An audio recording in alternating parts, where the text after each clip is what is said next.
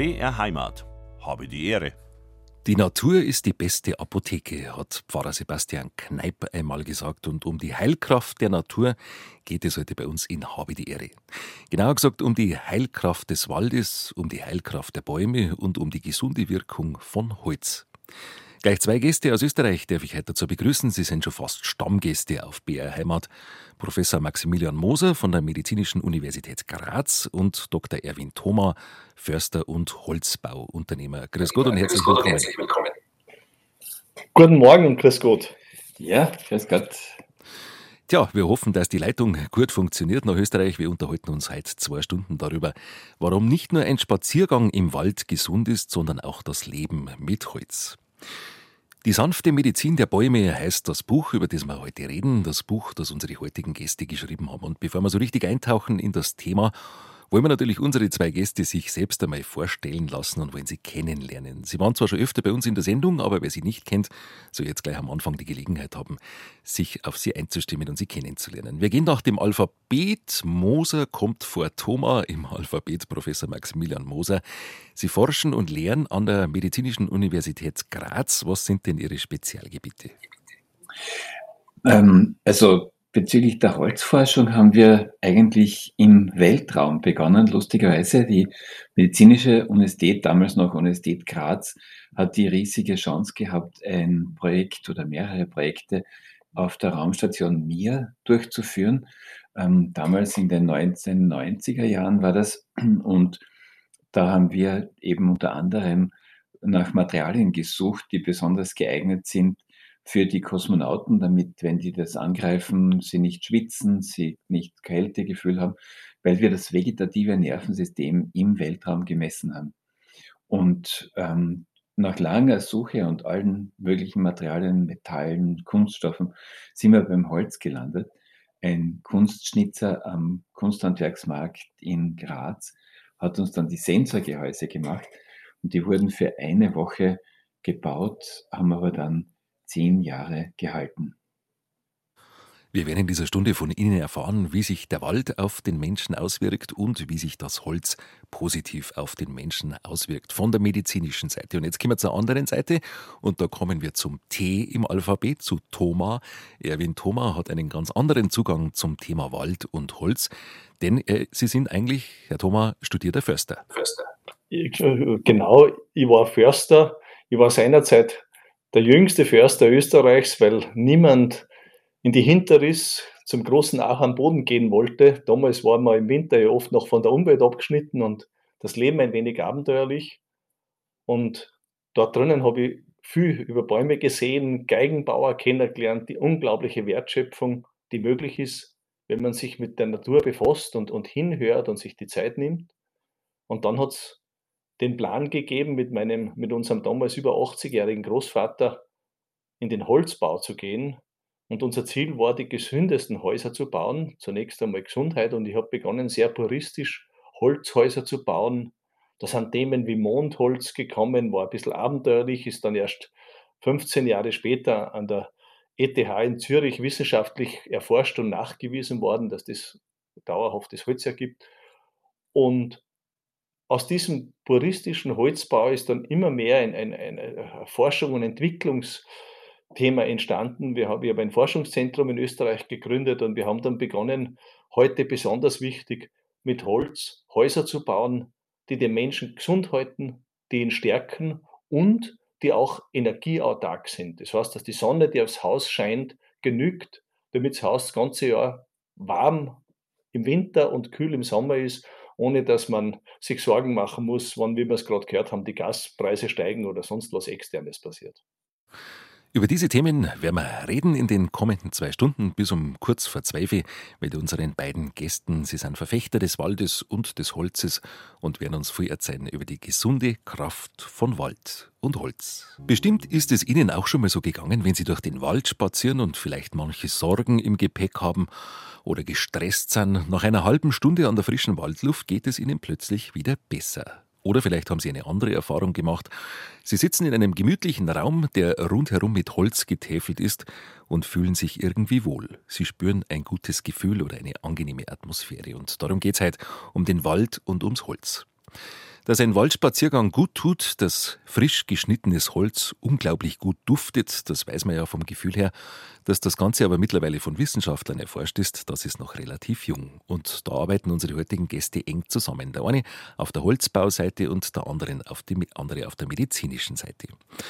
Und ich würde sagen, wir fangen an bei etwas ganz Einfachem, nämlich beim Geruch. Wer an einem Sägewerk vorbeigeht, riecht den Duft des Holzes ganz intensiv. Und dieser Duft, der tut irgendwie gut. Und dieses Holz riechen, das ist unseren heutigen Gästen wichtig. Sie haben in ihrem Buch äh, dem Thema Duft des Holzes gleich ein ganzes Kapitel gewidmet. Was macht den Duft des Holzes aus und woher kommt er? Es sind die ätherischen Öle, die hier vor allem riechen, gut riechen. Äh, zumindest bei den Nadelhölzern, dort sind sie am stärksten. Die Nadelhölzer gibt es ja seit ungefähr 300 Millionen Jahren. Ähm, das heißt, das ist die Holzart, die außer dem Ginkgo die älteste ist. Und diese ätherischen Öle wurden im Laufe der Zeit von diesen Nadelhölzern entwickelt, kann man sagen, und kommen in Hunderten von Varianten heute vor, in jedem, äh, in jedem Nadelbaum. Also zum Beispiel in der Fichte oder auch in der Kiefer, in der äh, Zirbe. Das sind diese wunderbaren ätherischen Öle. Und ähm, weil Sie den Ge Geruch angesprochen haben, wir glauben oder lange Zeit hat man geglaubt, dass diese ätherischen Öle nur über den Geruch wirken, also psychisch sozusagen. Und da hat sich inzwischen gezeigt, dass hunderte ähm, Rezeptoren für Gerüche auf jeder Zelle sind und dass jede Körperzelle von solchen Gerüchen angesprochen wird und chemische Schalter umgelegt werden durch diese Gerüche. Und zwar ähm, die Terpene zum Beispiel, die haben besonders die Eigenschaft, also das sind die ätherischen Öle der Nadelbäume, die haben besonders die Eigenschaft, dass sie entzündungshemmend wirken. Und das ist extrem wichtig für den Organismus, weil die Arbeiten, die darüber gemacht wurden, gezeigt haben, dass solche stillen Entzündungen für die äh, Entstehung von allen chronischen Erkrankungen von großer Bedeutung sind, von Herzinfarkt über ähm, Arteriosklerose bis zu Krebs. Man kann sich jetzt natürlich nicht jeden Tag neben, neben ein Sägewerk stellen und den Duft einatmen. Wie bekommt man diese Düfte der Natur, diese ätherischen Öle, die so heilsam sind? Ja, wir haben dazu Studien gemacht mit Holz, und zwar äh, Zirbenholz, aber auch Fichtenholz. Und da hat sich gezeigt, dass man dann tatsächlich besser schlaft, wenn man in einem Zirbenholzbett schlaft, ähm, weil diese ätherischen Öle den Vagusnerv stärken, der auch wieder für diese ähm, Hemmung der Entzündungsfaktoren im Körper verantwortlich ist. Und ähm, offensichtlich haben die Bäume Methoden entwickelt, mit der sie mit ähm, andere Organismen beruhigen. Das wirkt auch bei Insekten und auch bei Bakterien, weil durch diese ätherischen Öle Gene, die überaktiv sind, beruhigt werden und dadurch schädliche Bakterien gehemmt werden. Und Holz hat ja fantastische Wirkungen diesbezüglich. Vor kurzem hat man sich bemüht, einen Bakterien, einen virushemmenden Kunststoff zu machen. Und wir haben da recht gelacht über diese Bemühungen, weil Holz, das gibt schon, und das heißt eben Holz, das ist nämlich das, der beste Stoff, um Viren zu hemmen. Diese ätherischen Öle, Sie haben jetzt schon einige Wirkungen genannt. Ich habe im Buch gelesen, dass sie auch positiv wirken bei Diabetes oder Osteoporose. Das, da geht es eben immer über die Entzündung bei der Osteoporose sind ja die sogenannten Osteoklasten besonders wirksam. Das sind Verwandte von den weißen Blutkörperchen, die auch bei Entzündungen eine Rolle spielen. Und wenn die gehemmt werden, dann äh, spielen die Osteoplasten eine größere Rolle, die bauen den Knochen auf und damit kann man dann praktisch diese Wirkung der Osteoklasten, die immer im Zusammenspiel mit den Osteoplasten arbeiten, ähm, zügeln und dadurch eben verhindern, dass der Knochen zu sehr abgebaut wird. Man bekommt diese ätherischen Öle, diese Wirkung auch bei einem Spaziergang oder bei einer Bergwanderung oberhalb von 1500 Meter in die Latschenfeide riecht man es ganz intensiv, aber auch bei einem Waldspaziergang und da kommt noch was dazu, zum Beispiel das Pflanzengrün, auch das wirkt auf uns. Ja, da hat man ganz spannende Messungen gemacht, dass die Gesundheit durch dieses Pflanzengrün offensichtlich stark gefördert wird. Das heißt, Patienten, die ein Zimmer mit grüner Aussicht hatten in einem Krankenhaus, sind schneller gesund geworden, haben weniger Schmerzmittel und weniger Medikamente gebraucht, um die gleiche Art und den gleichen Schweregrad an Krankheit zu überwinden. Das heißt, das wirkt offensichtlich heilungsfördernd. Und inzwischen gibt es schon Dutzende Studien, die zeigen, dass das bis hin zum Lernerfolg geht, dass Studenten in einer grünen Umgebung viel besser lernen, als wenn sie in einer grau grauen Umgebung sind. Und es ist eigentlich völlig unverständlich, warum unsere Städte äh, heute in den modernen Siedlungen so grau sind. Äh, da müsste man viel mehr in Richtung Grün tun. Jetzt leiden in unserer Zivilisationsgesellschaft viele unter den typischen Krankheiten. Sehr verbreitet ist der Bluthochdruck. Wirken da auch, wirkt da ein Waldspaziergang auch positiv? Die Japaner sind hier äh, führend in der Forschung. Ähm, die haben etwa zur gleichen Zeit begonnen wie wir, aber die japanische Regierung hat diese Forschungen sehr gefördert, unsere leider nicht. Und ähm, deswegen haben sie inzwischen vor allem in Bezug auf Waldspaziergang ähm, beziehungsweise Waldbaden, Shinrin-yoku heißt das auf Japanisch, äh, ganz hervorragende Studien gemacht und haben gezeigt, dass eben dieser Waldspaziergang einem Spaziergang durch ein Stadtrandgebiet bei sonst gleichen Faktoren deutlich überlegen ist und den Blutdruck viel besser senkt als ein normaler Spaziergang am Stadtrand. Waldspaziergänge sind gesund, Waldbaden ist gesund, sagt Professor Maximilian Moser. Und auch das Leben im Holz ist gesund, wenn wir Holz in der Wohnung haben oder sogar in einem Holzhaus leben. Waldspaziergänge, Waldbaden, alles das ist gesund, was unsere Großeltern ganz selbstverständlich gewusst und gespürt haben. Das ist mittlerweile auch gut erforscht und kann belegt werden. Man weiß jetzt, warum das so ist, weil nämlich die Bäume viele tausend Stoffe an die Luft abgeben, die für den Menschen gut sind. Wie ist es jetzt mit dem geschnittenen Holz? Da hat man oft das Gefühl, dass in einem Holzhaus ein gutes Klima herrscht oder dass in einer Zirbelstumm ein guter Geist wohnt.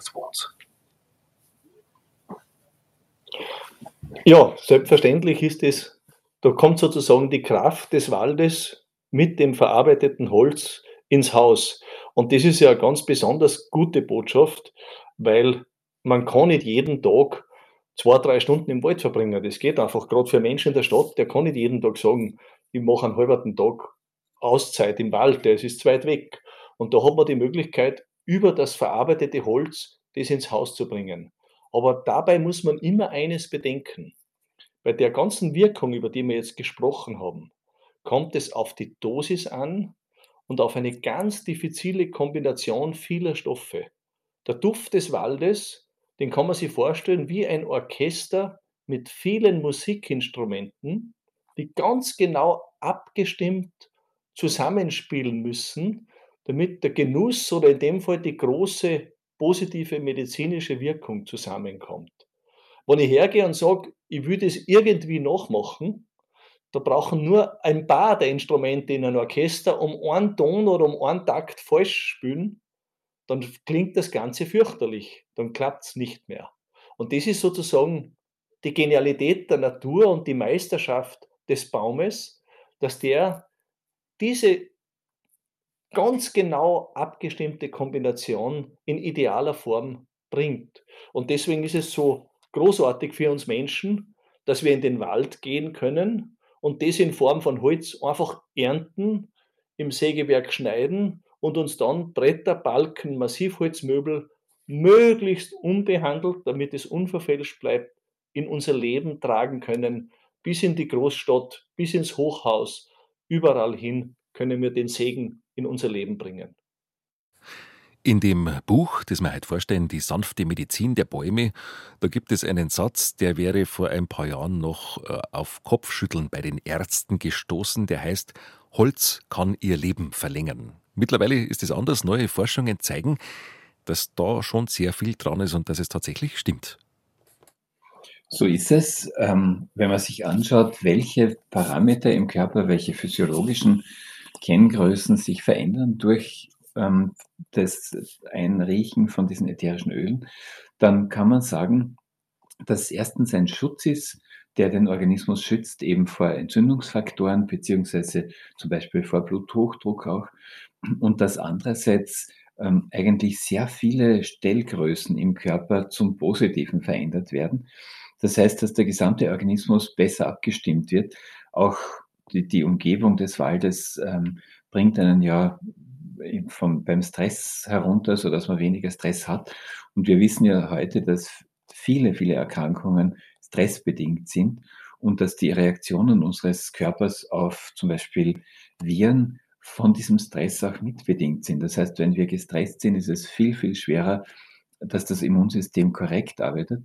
Und ähm, zum Beispiel, wenn wir jetzt wieder den Vagustonus hernehmen, dann ist es tatsächlich so, dass Menschen mit einem höheren Vagustonus oder einer höheren Vagusaktivität länger leben als solche, die eine geringe Vagusaktivität haben. Und gerade diese Vagusaktivität wird durchs Holz verstärkt. Und der zweite Faktor, den wir selbst auch beobachtet haben in einigen Studien, ist, dass die Herzfrequenz selbst reduziert wird durch Aufenthalt in Holzräumen. Und diese Reduktion, da ist ebenfalls bekannt, dass Menschen, die eine hohe Herzfrequenz haben, eine geringere Lebenserwartung oder größere Sterbewahrscheinlichkeit haben als solche Menschen, die eine niedrige Herzfrequenz haben bei gleichem Lebensalter. Sie haben auch Versuche gemacht in Österreich äh, mit einem Büro. Also Sie haben zwei Büroräume gehabt. Das eine ist mit konventionellen Büromöbeln ausgestattet worden, das andere mit Massivholzmöbeln und mit viel Fichtenholz. Und Sie haben auch Versuche gemacht oder beziehungsweise Versuche begleitet an einer Schule und da sind die Klassenzimmer mit Massivholz ausgestattet worden. Wie hat sich das auf die Schülerinnen und Schüler ausgewirkt? Ja, das Spannende war, wenn die Menschen diese Büroräume äh, betreten haben, dann ist uns aufgefallen, dass die Herzfrequenz sofort absinkt, wenn die in den Massivholzraum kommen, währenddem das in dem Spanplattenraum nicht so der Fall war. Und wir haben das dann in der Schule dann äh, wiederholt eben mit konventionellen Möbeln und mit Möbeln, die aus Massivholz waren, beziehungsweise auch die Umgebung des ganzen äh, Schul, der Schulklasse. Es waren zwei Schulklassen, die wir jeweils verglichen haben. Die waren beide neu ausgestattet.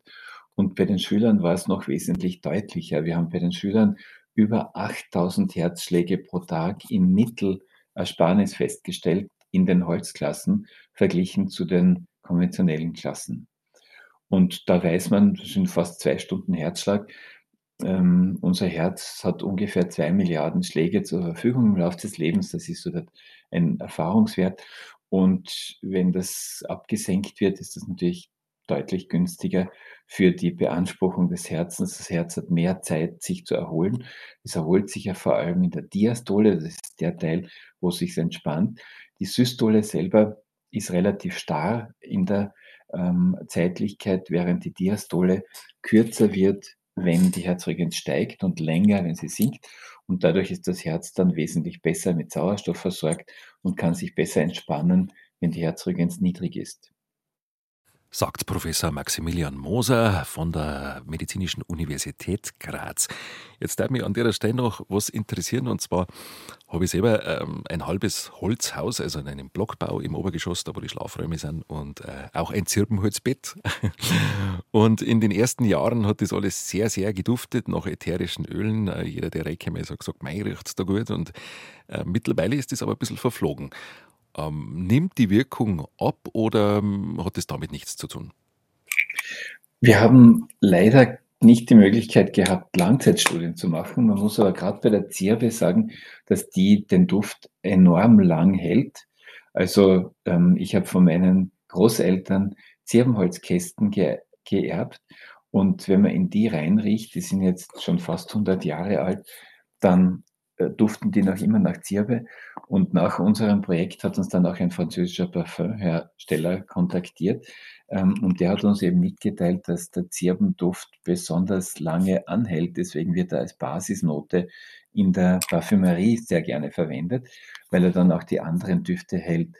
Wenn Sie es auffrischen wollen, können Sie immer ein bisschen abschleifen, das Holz, ähm, oder ein frisches Zirbenbrett reinhängen damit kann man das relativ schnell wieder duftend machen. Und wenn Sie ein altes Zirbenholz durchschneiden, dann ist es im Inneren noch immer voll duftend.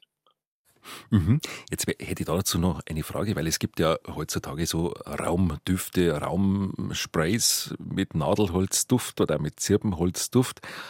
Ähm, ist es dann das Gleiche von der Wirkung her oder ist das echte Holz, das frisch angehobelte oder frisch angeschnittene, ähm, das Bessere? Ja, ich glaube, dass schon das frische Holz das Bessere ist. Man muss auch dazu sagen, dass sehr viele von diesen ätherischen Ölen mit ähm, synthetischen oder anderen Ölen verschnitten sind, weil die ja sehr wertvoll sind und da ist die Versuchung leider groß. Aber selbst wenn Sie ein natürliches ätherisches Öl haben, kann man das sicher zur Verstärkung der Wirkung verwenden. Aber das Holz hat ja nicht nur über die ätherischen Öle, sondern auch über die über eine ganze Reihe von weiteren Faktoren, wie zum Beispiel haptische Eigenschaften. In Japan hat man festgestellt, dass wenn man die Hände auf Holz legt und das ist unbehandelt, dass dann sofort die Herzfrequenz absinkt, währenddem, wenn das mit Polyester gestrichen ist, dann ist das Holz, ähm, hat das also keine so positive Wirkung auf die Herzfrequenz. Das heißt, hier ist noch vieles ähm, geheimnisvoll sozusagen und noch nicht erforscht. Und leider muss man auch sagen, dass offensichtlich gar nicht so großes Interesse besteht, das zu erforschen, weil ähm, die Kunststoffmaterialien halt ähm, sehr auf den Markt drängen und eigentlich das Holz dasjenige wäre, das den Menschen viel bessere Möglichkeiten bietet, sich zu erholen. Das Interessante dabei ist, dass man ja eigentlich intuitiv immer schon gespürt hat, dass ein Waldspaziergang gut ist, dass es sich angenehm anfühlt, wenn man eine Holzoberfläche berührt oder dass es gemütlich ist in einem holzgetäfelten Raum. Ja, Holz ist eine Kraftquelle oder, wie man im Volksmund früher gesagt hat, ein Gesundbrunnen. Und jetzt fragt man sich natürlich, wie viel Holz brauche ich, damit es wirkt? Ja, dazu gibt es interessanterweise auch Studien. Und zwar jetzt nicht objektiv gemessen, aber subjektiv. Was empfinden die Menschen als, als am angenehmsten? Und da ist es so, dass etwa ein Drittel bis zwei Drittel Holz wird besonders angenehm empfunden. Und äh, man kann das dann wunderbar kombinieren mit anderen Naturmaterialien, wie mit Lehm, Putz zum Beispiel oder mit Steinen auch, äh, die dann mit dem Holz gemeinsam verarbeitet werden. Holz hat ja noch eine andere Wirkung. Es hat die Eigenschaft, dass es äh, zu viel Feuchtigkeit aufnimmt und dann bei Bedarf wieder abgibt an die Raumluft. Ja, es ist jetzt überhaupt, muss man sagen, jetzt bin ich froh, dass Sie das sagen. Wir haben jetzt sehr viel über die ätherischen Öle gesprochen. Die sind sehr wichtig, aber bei weitem nicht die einzige tolle Wirkung vom Holz. Und da kann ich Sie auch beruhigen, was Ihr Zirbenbett betrifft, wenn Sie sagen, Sie riechen es nicht mehr so stark wie am Anfang eine der ganz wichtigen Wirkungen vom Holz, das ist ganz banal. Wenn du mit Holz in seiner reinen Form baust oder Möbel machst, sind allergieauslösende Reizstoffe und Gifte abwesend. Das heißt, die Reinheit der Atmosphäre, die ist mindestens so wichtig für die Stärkung von unserem Organismus, für die Stärkung des Immunsystems, für einen guten Schlaf, wie irgendein ätherisches Öl, das rauskommt. Das heißt, dieses Prinzip des Reinheitsgebotes beim Wohnen und Bauen, das ist mindestens so wichtig wie das Reinheitsgebot beim Bier, das in Bayern ja gut bekannt ist. Und die, das, das, der Baum und das Holz ist eben ein Material, das uns Menschen in keiner Weise benach einen Nachteil oder einen Schaden zufügt. Also das ist einmal ganz etwas Entscheidendes. Und wir Menschen sind ja sowas wie supersensible und vielfältig ausgestattete Messgeräte. Das heißt, unsere Sensorik, das sind nicht nur die Geruchsrezeptoren, wir haben einen Sehsinn, wir haben einen Tastsinn, die ganze Haptik, die ganze Information, ob wir uns wohlfühlen oder nicht, die kommt ja aus einer Fülle von Informationen. Und da passiert eben, das weiß man, wenn man mit Holz umgeben ist, viel mehr als wie nur der Geruch, der auch wesentlicher ist, aber es ist nur ein Faktor.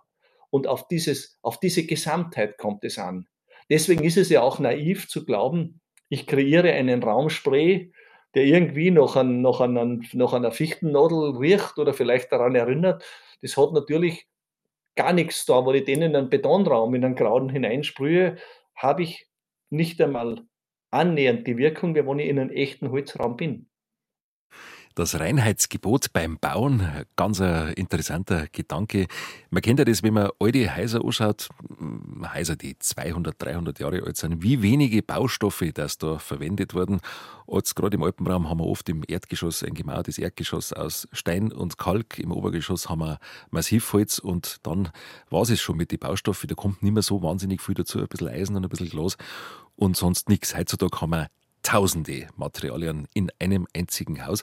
Über dieses Thema werden wir noch sprechen, Herr Thoma, in der kommenden Stunde. Jetzt darf mich zuerst noch was anderes interessieren, nämlich die Frage Vollholz in Schulen, Vollholz in Krankenhäusern. Wie hygienisch ist das? Auch damit haben Sie sich äh, intensiv befasst. Es gibt äh, zunächst einmal einige Studien, die zeigen, dass Holz erstaunliche Fähigkeiten hat, Keime abzutöten, sogar ähm, multiresistente Keime. Man spricht da sogar von den Antibiotika der Zukunft, die in diesem Holz in Form der ätherischen Öle drin sind, weil durch diese Vielfalt an Stoffen im Gegensatz zu der Einfalt von Antibiotika, die nur aus einem einzigen Stoff bestehen, gar keine Resistenzbildung möglich ist. Das heißt, die Bakterien können nicht resistent werden gegen die ätherischen Öle, weil sie nicht 20 Stoffe, die wirksam sind, gleichzeitig resistent werden können gegen die. Und aus diesem Grund kann man das eben zur Desinfektion viel besser verwenden. Und es gibt auch schon Krankenhäuser wie das AKH in Wien, wo in einzelnen Abteilungen mit ätherischen Ölen desinfiziert wird weil man beobachtet hat, dass da wesentlich weniger Probleme mit Krankenhauskeimen auftreten. Soviel ich vorher im Vorgespräch kurz mitbekommen habe, Herr Thoma, Sie bauen auch im Moment ein Krankenhaus aus Holz. Wir bauen gerade an einem Holzkrankenhaus in der Schweiz. Und wie wir vor einigen Jahren mit den Vorbereitungen begonnen haben, hat es zunächst geheißen, Holzkrankenhaus ist ein Wahnsinn, weil im Krankenhaus gibt es die krankenhausresistenten Keime. Und das Holz hat ja Fugen und, und ist uneben und da können sich die Keime verstecken. Wir haben da so ein komisches Bild, als wären die Kranken, die Keime wilde, wilde Tiere, die sich in ein Loch verstecken und dann rauskommen und beißen. so irgendwie. Und dann haben wir an der Universität Wien genau diese krankenhausresistenten Keime untersucht und erforscht. Und witzigerweise oder überraschenderweise ist dabei rausgekommen, dass sich die gerade auf den Materialien, die heute in Krankenhäusern eingesetzt werden, Kunststoffböden, Keramikfliesen, wir sind in OB sind mit den Fugen, dass sich die Keime und Viren dort optimal leben und fortpflanzen und vermehren können, während auf Holz in mehr oder weniger kurzen Zeiträumen, das sind oft nur Stunden oder ein Tag, alles abstirbt. Das heißt, es gibt keine hygienischere Oberfläche und kein hygienisches, hygienischeres Krankenhaus, Schule, Kindergarten, was auch immer, als eines mit Vollholzoberflächen. Wir reden jetzt über unbehandelte Vollholzoberflächen und nicht über lackierte Oberflächen, oder?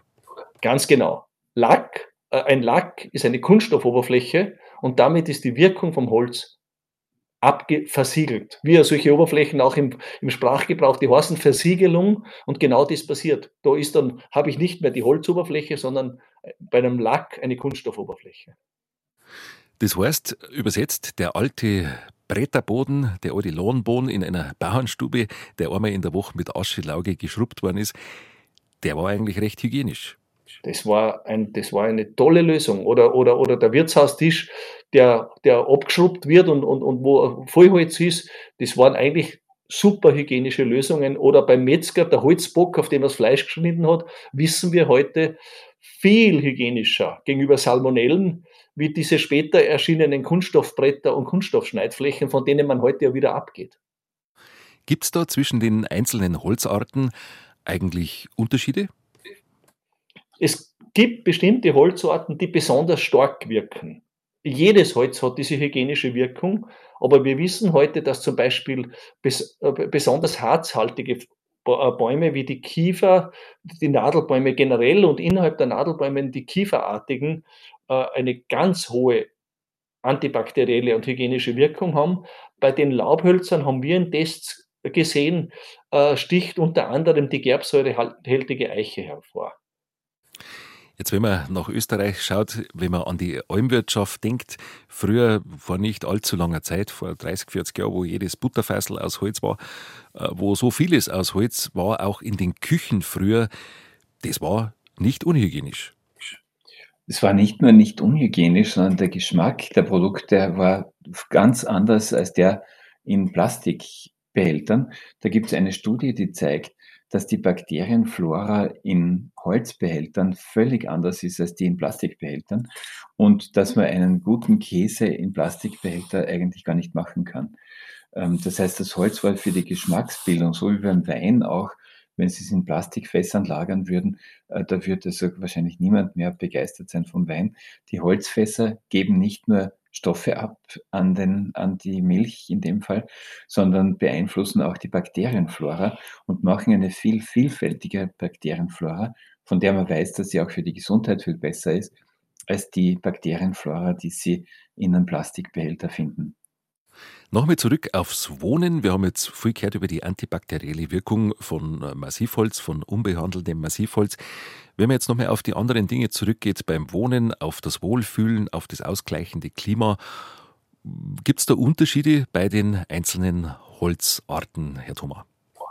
Also würde ich sagen, wir haben ja unsere, unsere mitteleuropäische Baukultur und da ist zunächst einmal natürlich das Nadelholz sehr dominant, einfach weil es da ist, weil das unsere Vorfahren gehabt haben, weil wir das immer hatten. Das heißt, die meisten Bauwerke, die wir heute sehen, im, im alpinen Raum sowieso, da ist Nadelholz sehr dominant. Im Norden dann, wo die Fachwerkhäuser sind, gibt es die Eiche auch, die auftaucht. Und die Nadelholzbauten, ob das jetzt der Fichte oder Kiefer oder Lerche ist, da sind die Unterschiede, würde ich sagen, äh, eher im subjektiven Bereich, dem einen gefällt das besser, dem anderen das, aber ich glaube, im wirklich messbaren Bereich sind sie marginal. Also die Grundwirkung, die wir jetzt besprochen haben, ist bei allen Bäumen gleich. Wie ist es bei Ihren Häusern? Auf das kämen wir zwar erst in der kommenden Stunde noch ausführlicher, aber jetzt sprechen wir es nur kurz so. Diese Häuser sind komplett aus Holz gebaut. Naja, es ist, die sind komplett aus Holz gebaut wobei die Innenoberflächen je nach Geschmack des Bewohners beliebig gestaltet werden können. Also da gibt es, ich würde sagen, bei den Häusern, die wir bauen, wir machen ja so vom Einfamilienhaus bis zum Hochhaus alles. Ich würde sagen, so im, im, im Jahresschnitt sind ein Drittel der Oberflächen nicht reines Holz, sondern da gibt es Lehmputze, da gibt es Kalkputze, damit man auch eine andere Raumgestaltungen hat. Aber wir achten immer darauf, dass es ganz reine Naturmaterialien sind und nicht mit irgendwelchen synthetischen Bindungsmitteln versetzt worden werden, weil sonst ist die großartige Wirkung zumindest eingeschränkt, wenn nicht ganz weg. Und das wollen wir natürlich nicht. Ich nehme mal an, Sie leben selbst auch in einem Holzhaus. Wie ist Ihre Erfahrung? Ja, ja mir es gut drin, ich schlafe gut. Das ist das Allerwichtigste, ich fühle mich sehr wohl. Und wir sitzen auch jetzt zu zweit da in meinem Büro in Goldeck da gibt es da gibt's an der Decke Fichtenholz und an den Wänden eine Zirbenschalung und am Fußboden eine, eine, eine Lärchenholz, unbehandelte Lärchenbretter. Also wir fühlen uns hier sehr wohl drinnen. Herr Professor Moser, Sie werden das sicher bestätigen. Ja, ich habe es gerade vorher so auch ein bisschen reingespürt und ich muss sagen, man fühlt sich hier wirklich wohl, ja.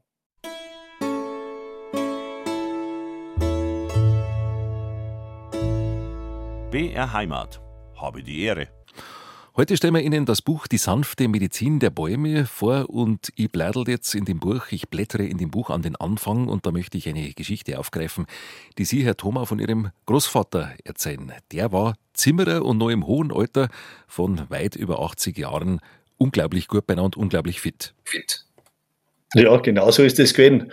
Ich, war, ich war damals als junger Förster ein Kind meiner Zeit und wir haben natürlich, waren alle begeistert vom Fortschritt der 1970er und 1980er Jahre.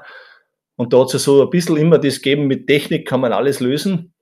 Und der Opa war sozusagen ein Gegenentwurf noch, ein, ein Fossil aus der alten Zeit, weil er war ein Zimmerer von ganz alten Schlag, aber hat ein sehr, sehr gutes Leben geführt.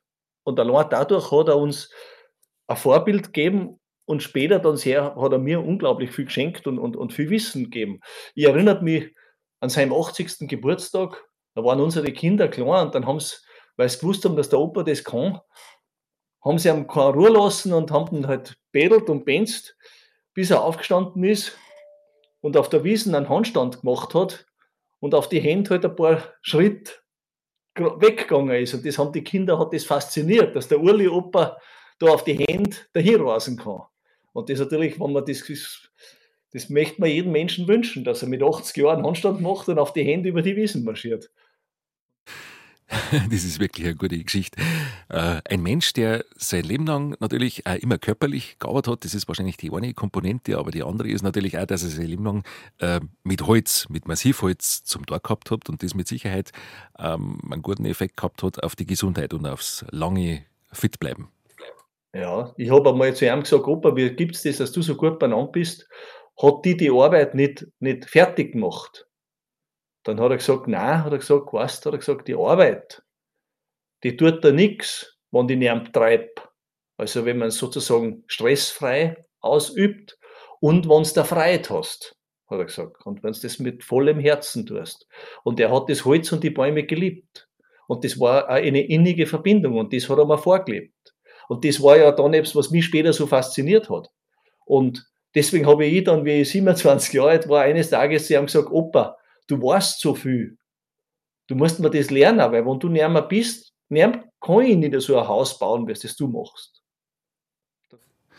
Viele Weisheiten sind vom Großvater ähm, zu einer gekommen. Sie waren auch offen dafür, das ist sehr wichtig dass junge Leute offen dafür sind, für solche Dinge, für solche Weisheiten, dass sie Interesse haben und sie aufnehmen können.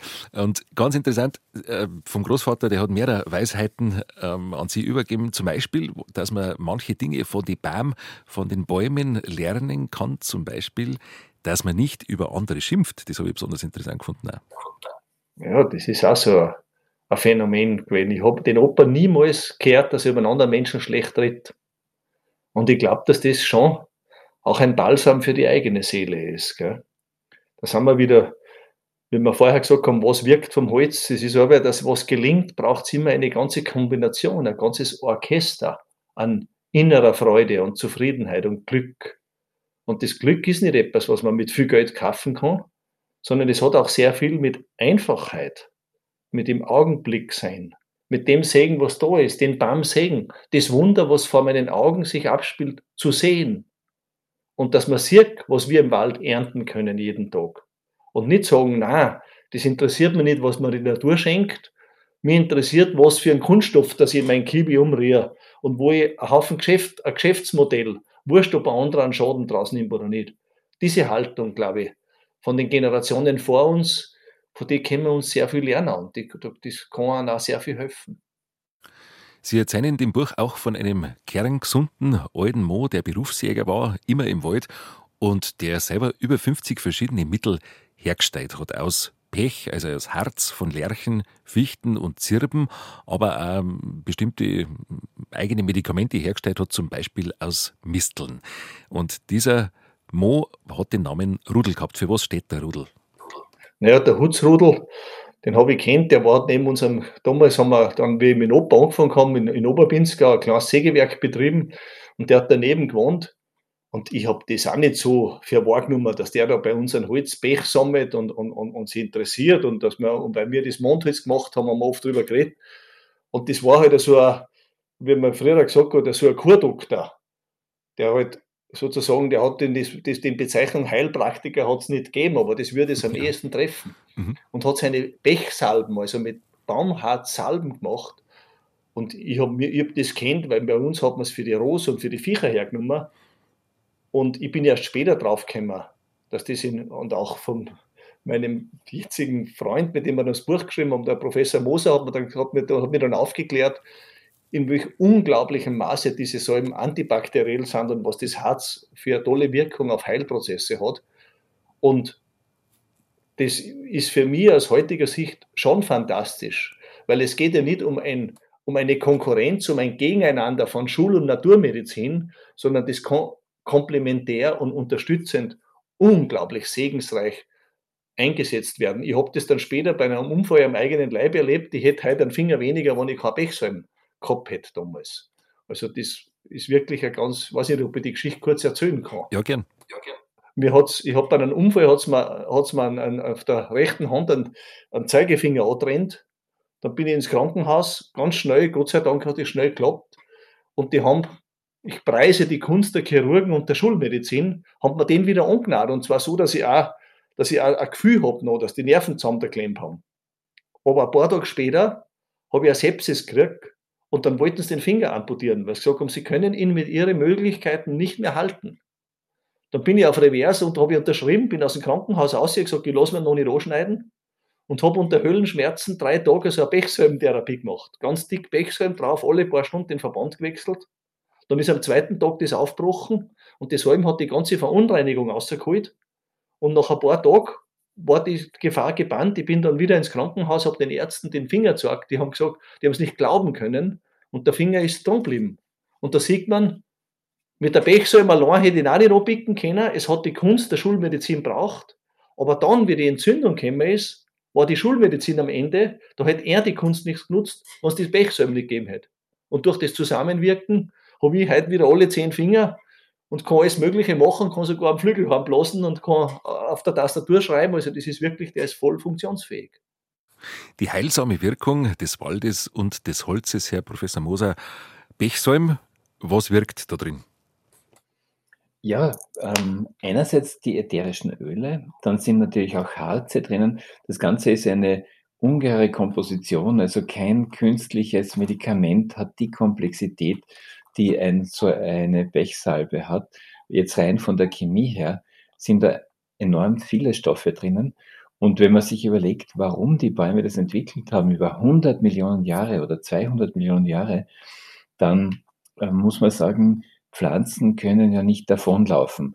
Und wenn jetzt ein Angriff von Pilzen oder von Viren kommt, dann sind die auf der Stelle fixiert und nur die, die diese Stoffe ausgebildet haben, haben dann überlebt. Und mit der Zeit sind die immer intelligenter geworden sozusagen und haben immer bessere Kombinationen entwickelt. Und was das Faszinierende ist, ist, dass diese ähm, Pflanzen Antibiotika, wenn ich es mal, mal so nennen darf, eben nicht antibiotisch, nicht gegen das Leben wirken, sondern die wirken beruhigend auf die Bakterien.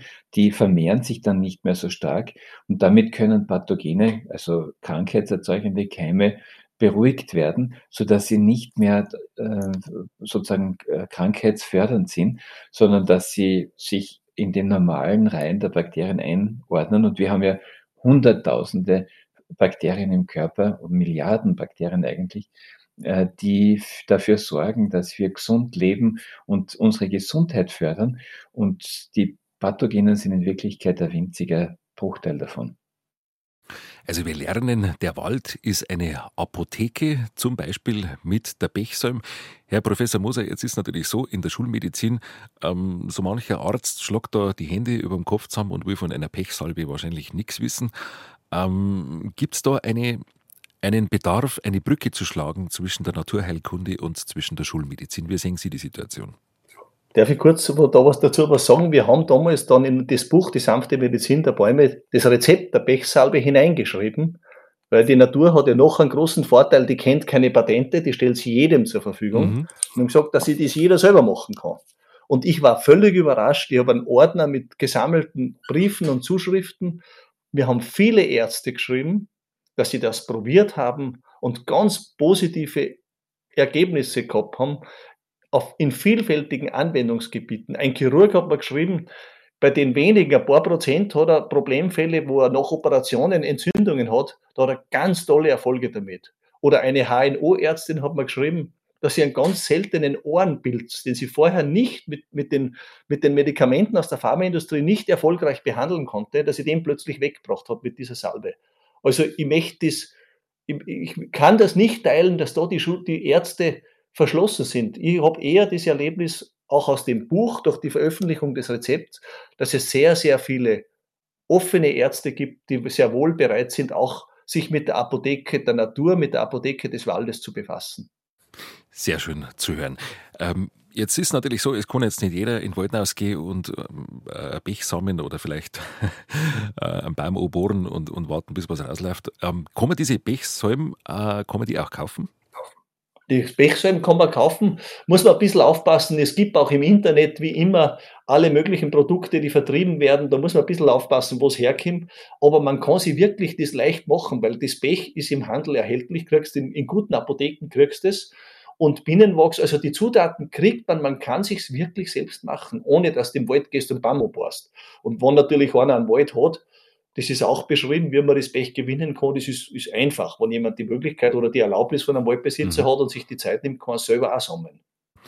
Wenn man mal vieles von dem, das wir heute besprochen haben, zusammenfasst und dann einmal die Uhr ein bisschen zurückdreht und an das Leben in früheren Zeiten auf den Bauernhöfen denkt, früher hat es ja fast nur Bauernhöfe gegeben, dieses Leben war sehr, sehr hart, aber es war auf der anderen Seite sehr eng mit dem Holz verbunden. Die Häuser waren oftmals aus Holz, gerade im Alpenraum hat es viele zweigeschossige Blockbauten gegeben.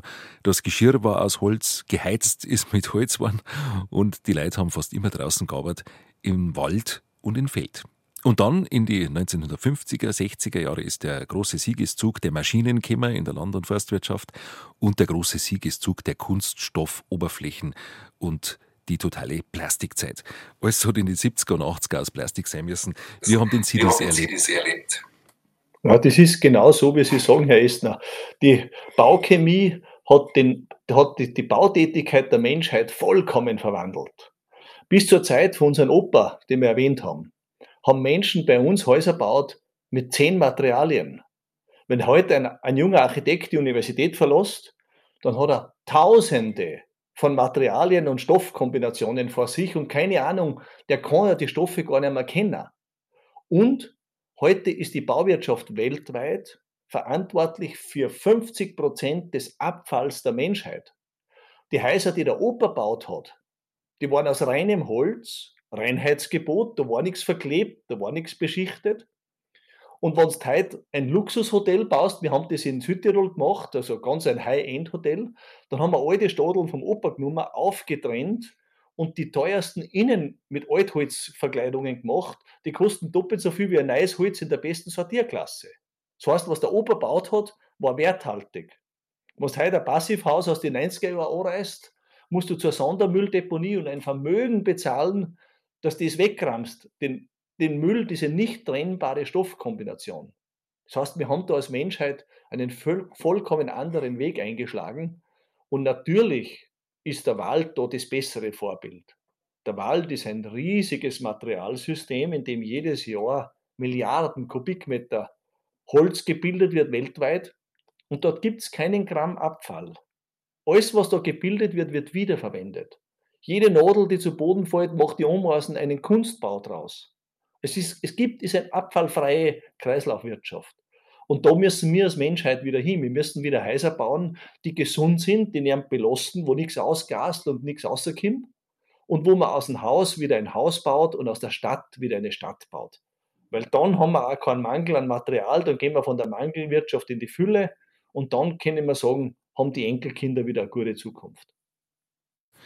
Jetzt gibt es ja heutzutage ähm, deutlich mehr Holzbauten, deutlich mehr Holz im Neubau als noch vor 20 Jahren. Ähm, und es gibt viele verschiedene Bautechniken mit Holzfaserplatten, mit verleimtem Holz. Es gibt alles, es gibt eigentlich nichts mehr, was es nicht gibt. Ähm, aber es gibt auch große Unterschiede. Sie legen Wert auf das Reinheitsgebot. Wie bauen Sie ein Holzhaus, dass man sagt, Sie brauchen wenig Leime oder gar keine? Wie funktioniert das eigentlich? Das, das, der Kern des Geheimnisses sind eigentlich zwei Punkte. Das erste ist, du, du musst jede chemische Verklebung, die heute zugelassen ist, kommt ja im Prinzip aus derselben chemischen Industrie und die sind alle giftig, sind alles synthetische Kleber. Das sind zwei große Gruppen, die Polyuretane, die kennen das, also die BU-Leime, die sind alle, die sind krebserregend im Prinzip. Der Polyurethan ist, diese Isocyanate sind krebserregend. Oder die Melaminleime, wo die bestimmten, die berühmten Formaldehyd- und Atemwegserkrankungen rauskommen. Und das muss man zu 100 Prozent vermeiden. Das heißt, wir haben begonnen, schon vor 30 Jahren, alle chemischen durch mechanische Verbindungen zu ersetzen. Wir verdübeln, wir verbinden mechanisch, man hat heute mit Roboter und modernen Maschinen ja ganz andere Möglichkeiten. Und ich erinnere mich, vor ein paar Jahren haben wir eines unserer größten Bauwerke fertiggestellt. Das war in Holland, das Rathaus der Stadt Venlo, elf Geschosse, über 1000 Büroarbeitsplätze. Und da ist das ganze Holz so verarbeitet worden, dass es nicht nur so rein ist, wie es im Wald gewachsen ist, sondern dass es zu 100% wiederverwendet werden kann. Das heißt, wenn einer in 200 Jahren draufkommt, weil so lange heute halt es leicht, das Rathaus passt man an den Platz nicht mehr, dann dann kann man es wie Matador oder wie Lego zerlegen und ein neues Haus draus bauen. Und damit ist auch sichergestellt, dass wir jetzt nicht die Wälder ausplündern. Muss man sagen, auch die Holzindustrie muss sich ändern. Was nicht geht, ist der heutige Weg, dass man Bäume nimmt, lamelliert oder zerhäckselt und verleimt und dann kurzlebige Produkte macht, die weggeschmissen werden, beziehungsweise der nächsten Generation zur Entsorgung überlassen werden. Also eine, ein Ballast ist. Wir müssen auch hier, auch bei der Holzverarbeitung, von der Wegwerf zur Kreislaufwirtschaft finden. Das hat sehr viel mit der Gesundheit zu tun, weil die Kleber alle gesundheitsbelastend sind, aber es hat auch mit der ökologischen Verantwortung zu tun. Und technisch ist das alles gelöst. Wir müssen nicht mehr was erforschen oder das alles gelebte, beherrschte Technik. Wir haben Häuser gebaut von den Tropen bis nördlich vom Polarkreis. Ich kann in ganz Deutschland jedes Haus so bauen, dass es energieautark ist und im Sinn dessen, was wir jetzt lang debattiert haben, hundertprozentig gesund ist, frei von Allergenen, wo die ätherischen Öle, wo die ganze wunderbare Kraft des Waldes lebt und auf den Menschen wirkt, das können wir. Und das ist eigentlich die Verantwortung, die wir heute haben. Und nebenbei bei so einem Weg werden wir dann auch unabhängig von Energielieferanten, aus welchem Kontinent auch immer. Weil wenn ich es heute sage, jetzt ist der eine gerade böse, jetzt gehe ich zum anderen und hole halt über den Ozean um, das ist ja ein kompletter Blödsinn. Das Einzige, was funktioniert, ist, dass man sich selbst und dezentral unabhängig macht. Das ist immer das Beste. Und das ist eigentlich das große Angebot und das große Geschenk, das unsere Wälder immer noch machen. Und das müssen wir heute halt erkennen und auf das Naheliegende zurückgreifen und nicht in die Ferne schweifen. Also wozu in die Ferne schweifen, wenn das Gute liegt so nah? Das gilt in ganz besonderem Maße für unsere Wälder und für das Holz, das vor der Haustüre wächst, mit Sonnenkraft. Jeder Kubikmeter Holz, der wächst, nimmt eine Tonne CO2 aus der Luft außer, verbessert die Atmosphäre. Der Wald ist die einzige Pumpe, die CO2 aus der Luft zurückpumpt, wo wir zu viel vorher ausgeblasen haben. Und der Wald ist eigentlich wirklich, das ist die Polizei für, das, für die gute Zukunft unserer Enkelkinder und für die nächsten Generationen. Ein Holzhaus aus Massivholz ist nachhaltig, wenn das Holz aus der Region kommt. Ein Holzhaus kann sehr lange halten. Das zeigen uns die zweigeschossigen Blockbauten im Alpenraum, die zum Teil 400, 500 Jahre alt sind und immer noch intakt. Also es ist unglaublich, wie lang heimisches Nadelholz halten kann. Sie haben gerade gesagt, äh, diese Häuser sind energieautark. Wie funktioniert das? Naja, was wir, was wir schon neu gemacht haben, da hat sich natürlich in den letzten Jahrzehnten in der Forschung und Entwicklung auch technisch viel verändert. Wir bauen heute ein Holzhaus dämmstofffrei mit 40 cm dicke Vollholzwände. So eine Wand braucht über einen Monat, um auszukühlen. Das heißt, bei so einem Haus werden die Wände und die Decken zu einem Energiespeicher. Weil grundsätzlich haben wir ja nur Sonnenenergie. Aber wir haben als Menschen beim Wohnen das Dilemma, dass wir es zur falschen Zeit kriegen. Wenn es heute schön heiß und warm ist, hilft mir das nichts, wenn es in Jänner minus 20 Grad hat. Oder wenn es einen schönen Wintertag hast und die Sonne scheint und auf Nacht wird es kalt, hilft dir die Sonne vor Mittag nichts. Ja. Jetzt ist das Dilemma das, ich brauche einen Speicher, wo ich das über lange Zeit speichern kann. Und genau das ist die Stärke einer Vollholzkonstruktion mit, ohne Dämmstoff. Wenn ich ein Haus selbst mit Holz baue, aber die Wände mit Dämmstoff ausstopfe, habe ich keinen Speicher. Und dann muss ich dann, wenn es kalt wird, eine externe Heizung einsetzen und wieder Gas und Strom oder sonst was verheizen. Wenn ich aber ein Holz habe, was, diesen, was diese Auskühldauer bis zu einem Monat lang hat, dann kann ich das so verschieben, dass die Sonne genügt, dass ich das Haus das ganze Jahr warm habe. Da haben wir ganz spektakuläre Prototypen gebaut. Das erste war ein Fünfgeschosse in der Schweiz, im Berner Oberland, also da in der Matterhorn-Region, wo es richtig kalt wird. Und das Haus hat keine Heizung, nichts, nur Vollholzhülle und die Fenster halt nicht groß, schön Licht, aber nicht, dass ich ganze Glasfassaden mache. Und das ist jetzt seit einigen Jahren, wird das alles gemessen und überwacht und da ist der kälteste Tag im kältesten Raum bei 18 Grad Celsius, ohne Heizung. Und das sind die wirklichen Technologien der Zukunft. Der Baum macht es uns ja vor. Der Baum ist ein technisches Wunderwerk, ein chemisches Wunderwerk, aber der hat nur die Sonne, die einem auf die Krone scheint. Und er lebt gut. Und genau das müssen wir Menschen lernen. Nur die Sonne aufs Dach scheinen lassen und damit gut leben. Und weg von einem Monopolismus und von zentralen Energiesystemen, die alle fragil und angreifbar sind. sagt Dr. Erwin Thoma, studierter Förster und Holzbauunternehmer. Eine Frage noch, äh, Herr Thoma, 40 cm dicke Massivholzwände aus können Sie noch was dazu sagen, wie das technisch geht? Sind das Balken, die mechanisch miteinander verbunden sind, die liegen oder stehen? Wie geht das? Ja, das sind verschiedene Lagen, also Bretter am Pfosten, Brett an Brett, also dicht an dicht, und die werden kreuz- und querlage geschichtet und nachher mit, mit Harzholzdübel verdübelt. Also muss man sich vorstellen, wie man uns der ganze Wand auflegst und dann fährt eine große Nähmaschine drüber, presst es zusammen und verdübelt es. Und das ist die ganze Verbindung. Und das heißt, ich kann so ein Haus, wenn es 500 Jahre gestanden ist, legen und die Dübel ausbohren. Das ist heute mit einer Robotertechnik ohne weiteres möglich, dass ich das auch kostengünstig und rationell mache und Brett für Brett wieder aus dem Element auserstoffen und das nächste draus bauen. Und das ist Kreislaufwirtschaft. Ich, muss eine Wand so bauen, dass ich nicht später Geld zahlen muss, dass sie entsorgt wird, sondern dass ich später Geld bekomme, weil es kostbarer Rohstoff geblieben ist. Und kostbarer Rohstoff, der die ganze Nutzungsdauer unsere Gesundheit gefördert hat, uns gut schlafen hat lassen und wo ich gut drinnen leben konnte.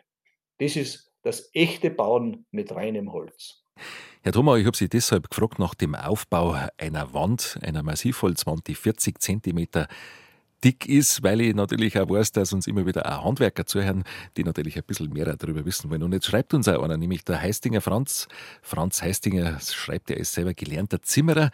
Dass Lackieren schlecht ist, haben wir gehört, aber gibt es eine Holzbehandlung oder etwas Ähnliches, damit die Wirkung des Holzes erhalten bleibt? Die Wirkung, damit man da vielleicht die optische Wirkung. Ähm, also eine Oberflächenbehandlung, die nicht lackieren bedeutet, aber vielleicht eine gesündere Alternative. Also grundsätzlich muss man sagen, die beste Oberflächenbehandlung, das bleibt dabei, ist die, die nicht stattfindet. Nicht nur, weil man sich Arbeit und Geld spart, sondern weil das Holz die volle Wirkung hat. Wenn ich jetzt aber Räume habe, wo einfach der Kucheboden, wo einfach so viel Schmutz ist, dass man behandeln will, dass man sagt, ich will da nicht mit der Aschenlaugen schruppen, ich will irgendeine Behandlung, dann ist es das, was am wenigsten Einschränkung erzeugt und trotzdem einen sehr, sehr guten Schutz bietet, aus meiner Sicht sind Öl, also Behandlungen auf Ölbasis. Man kann Holz gut ölen. Und das ist unbedingt besser, weil die ganze Atmungsfähigkeit und Diffusionsfähigkeit erhalten bleibt oder zumindest nur, nur leicht eingeschränkt wird, ist viel, viel besser wie jede Form von Lack. Aber wie gesagt, in meinem Haus gibt es auch, da ist in der Diele und in der Küche ist der Boden geölt. Ich, äh, ich habe in, in einem Schlafzimmer tue ich niemals einen Boden ölen, selbst wenn es ein Wachholzboden ist. Weil im Schlafzimmer gehe ich nicht mit den Straßenschuhen. Und da, wo ich barfuß gehe, behandelt das Holz nicht, ist ja viel angenehmer. Ich habe auch im Badezimmer keine behandelten Böden, obwohl ich da Holzböden drinnen liegen habe. Also so wenig wie möglich und wenn, dann Ölen.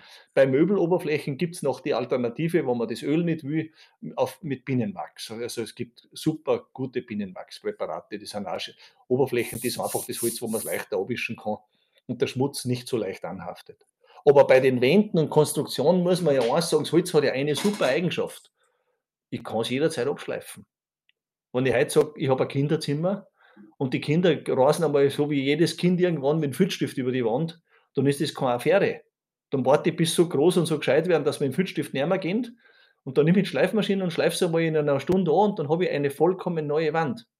Und eine 40 cm dicke Wand, der ist es ganz egal, ob man da zwei Zehntel Millimeter wegschleift oder nicht. Da ändert sich nichts. Wie ist es denn im Außenbereich, also gerade da, wo die Stellen äh, halt der Verwitterung ausgesetzt sind? Ähm, konstruktiver Holzschutz ist natürlich wichtig, aber der hat auch seine Grenzen. Ähm, macht das was? Braucht man, man, in die 70er, 80er hat man gestrichen, gestrichen, gestrichen. Ähm, man kommt immer mehr davon weg. und die Bienen und die Leute mit vergift, ist doch, da gibt es ja Gerichtsurteile sogar, das haben wir Gott sei Dank hinter uns. Nein, im Außenbereich ist es so, wenn ich konstruktiv richtig arbeite, wenn der Zimmerer sein Handwerk versteht, muss man aus konstruktiver Sicht nicht streichen. Wenn ich ein gutes Holz habe, Stichwort Mondholz, im Winter geerntet, das ist nachgewiesen dauerhaft. Da brauche ich nicht streichen. Jetzt kommt aber das große Aber. Wenn ich Holz außen nicht streiche, dann habe ich 10, 20 Jahre eine Verwitterungsphase bis grau ist und in der Phase wird das fleckig und schaut für, für den Geschmack vieler Menschen wirklich nicht schön aus. Das kann man mögen, es gibt Leute, die sagen, die sterben nicht. Mein Schädel wird auch grau und fleckert, bis er ganz weiß ist, okay. Aber viele Leute sagen, das gefällt mir gar nicht. Und da finde ich, ist es legitim, dass man sagt, okay, ich will das farblich gestalten. Warum nicht? Es gibt auch Leute, die will, will was Rotes sehen und nicht Holz sehen. Und da, und da wiederum gerne streichen, aber mit Naturfarben, die eine, eine Inhaltsdeklaration haben, die vollkommen giftfrei sind. Alle guten Mittel für außen unbedingt auf öliger Basis, niemals eine Lasur, die ablatteln kann, weil du wirst krank und arm bei der, bei der Wartung, abgesehen von den Inhaltsstoffen. Also wenn Außenstreichen, dann auf öliger Basis. Und es gibt einen Trick, das habe ich in Skandinavien gelernt. Wir haben in Norwegen und in Skandinavien viel, viel gebaut. Wenn man das will, gibt es eine Möglichkeit, eine frische Fichtenfassade mit Eisenoxid anzusprühen.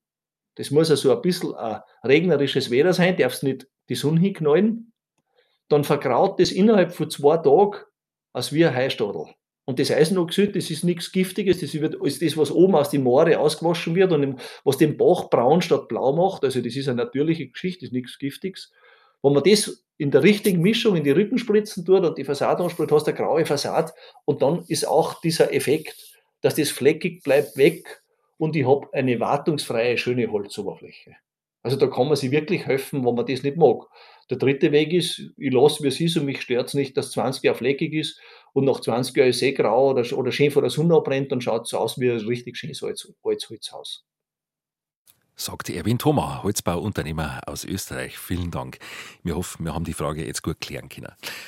Noch eine Frage an den Professor Maximilian Moser. Wir haben viel jetzt geredet über, geredet über die Heilkraft des Waldes, über die Heilkraft des Holzes oder über die gesundheitsfördernde Wirkung. Das ist ja eigentlich schon auch ein Stück Gesundheitsprophylaxe und Sie sind ja ein Verfechter davon, dass man sagt, Mensch, man sollte eigentlich oder die Medizin sollte auch darauf schauen, dass die Menschen gesund bleiben und gar nicht erst krank werden. Also ich glaube, dass das ganz essentiell ist für die zukünftige Medizin. Das ist die Spitzenmedizin der Zukunft, ist die Prävention, nicht das Zusammenflicken von irgendwelchen Halbtoten.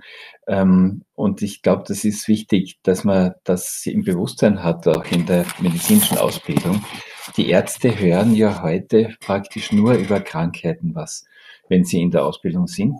Und sie erfahren fast nichts über Gesundheit. Das geben sie offen zu. Ich habe schon öfter bei Veranstaltungen gefragt, ähm, ob das wirklich so ist. Und sie haben, beziehungsweise ich weiß es ja auch selbst aus eigener Erfahrung, dass eben im Medizinstudium sehr, sehr wenig über Gesundheit gesagt wird und sehr viel über Krankheiten.